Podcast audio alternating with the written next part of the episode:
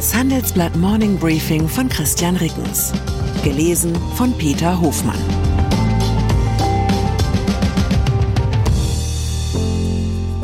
Guten Morgen allerseits. Heute ist Donnerstag, der 21. Dezember. Und das sind unsere Themen.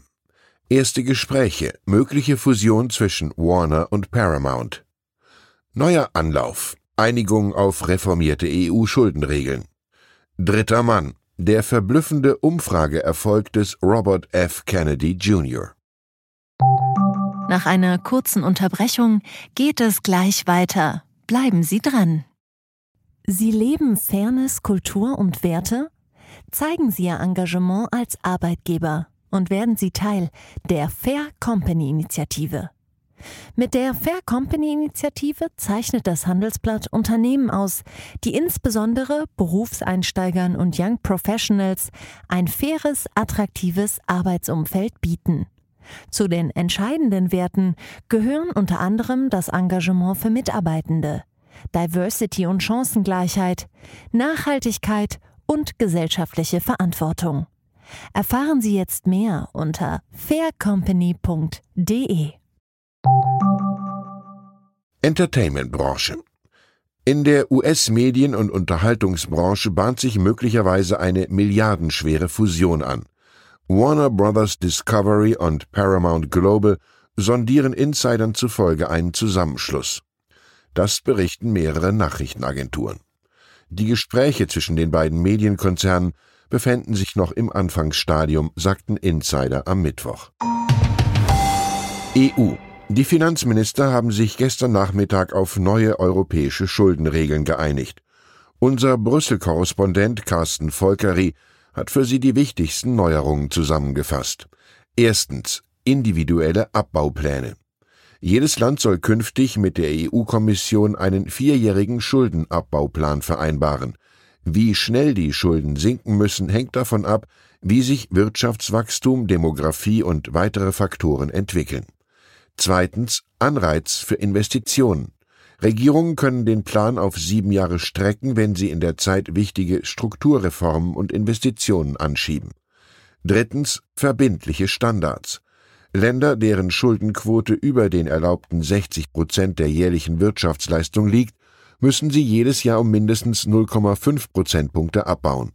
Hochverschuldete Länder mit einem Schuldenstand von mehr als 90 Prozent sollen ihn um einen Prozentpunkt pro Jahr reduzieren. Viertens Sicherheitspuffer. Alle Regierungen sollen sicherstellen, dass ihr Haushaltsdefizit deutlich unter der Marke von drei Prozent der Wirtschaftsleistung liegt. Hochverschuldete Länder dürfen sogar nur ein Defizit von 1,5 Prozent pro Jahr haben. Diese Vorgaben gelten allerdings nur für Länder, die sich nicht in einem Defizitverfahren der Kommission befinden. Und fünftens mehr Macht.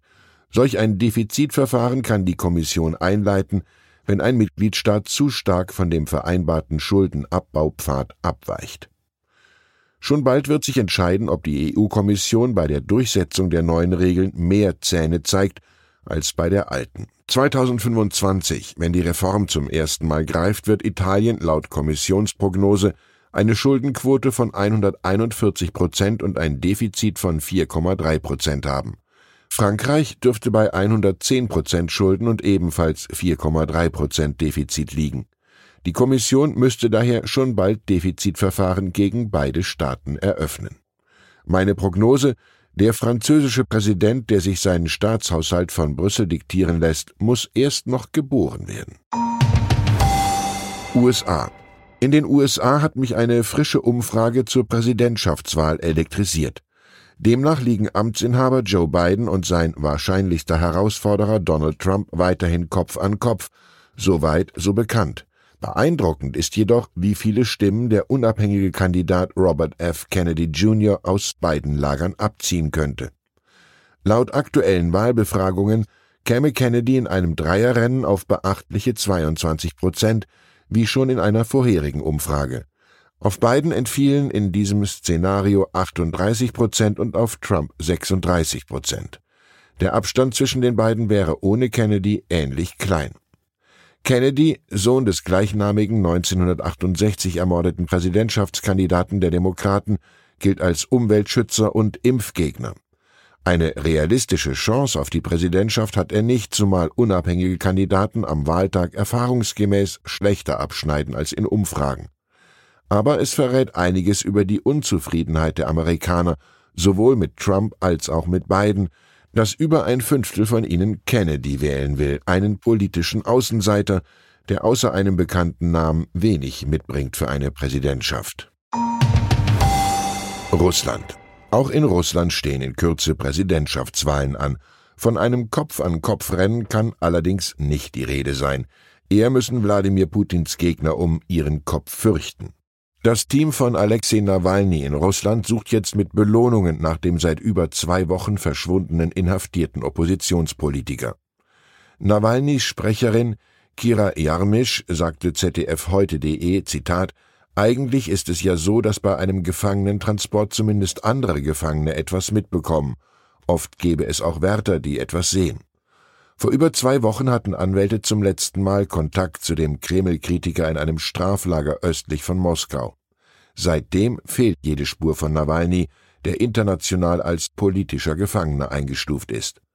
Von den russischen Behörden verlautete nur, dass er nicht mehr in dem Lager sei.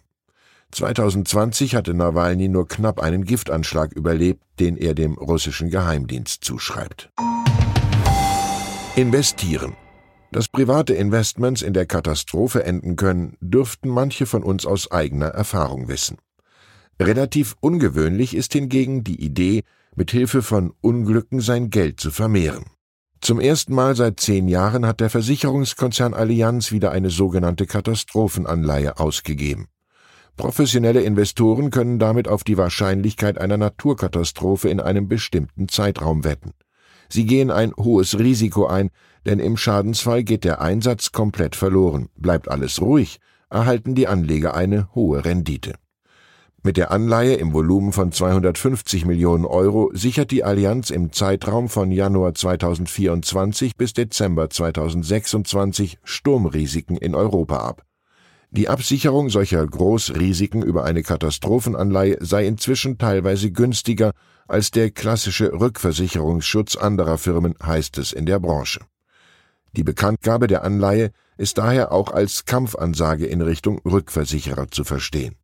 Eine Idee, liebe Allianz. Die Katastrophenanleihen müssten sich doch eigentlich hervorragend an Leugner des Klimawandels vermarkten lassen denn nach deren Logik dürften Waldbrände, Überschwemmungen und Hurricanes ja gerade nicht häufiger werden, und mit den Anleihen ließe sich in diesem Fall viel Geld verdienen. Bahnfahren. Die gute Nachricht des Tages kommt heute aus Sachsen-Anhalt. Der Landkreis Stendal steigt doch nicht aus dem 49-Euro-Ticket aus. Ein Sonderkreistag entschied am Mittwochabend, dass das Deutschlandticket auch über den Jahreswechsel hinaus anerkannt wird.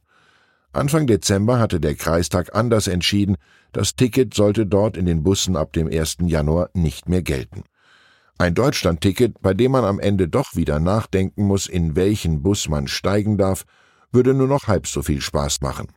Die Entscheidung des Kreistags soll Anlass genug sein, 2024 endlich einmal eine Reise mit dem ÖPNV in den Landkreis Stendal zu unternehmen, zum Beispiel ins schöne Naturschutzgebiet Bucher-Brack-Böllsdorfer Haken.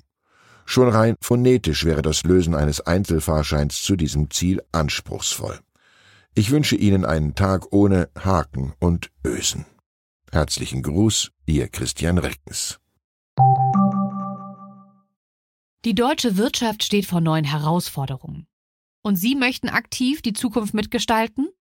Dann sind Sie beim Handelsblatt CFO Summit 2024 genau richtig. Erleben Sie hochkarätige Speaker und CFOs renommierter Unternehmen wie Amazon, Google oder SAP. Seien Sie Teil dieses exklusiven Gipfeltreffens am 11. und 12. Juni in Düsseldorf. Mit dem Code Podcast sparen Sie bei der Anmeldung 15%.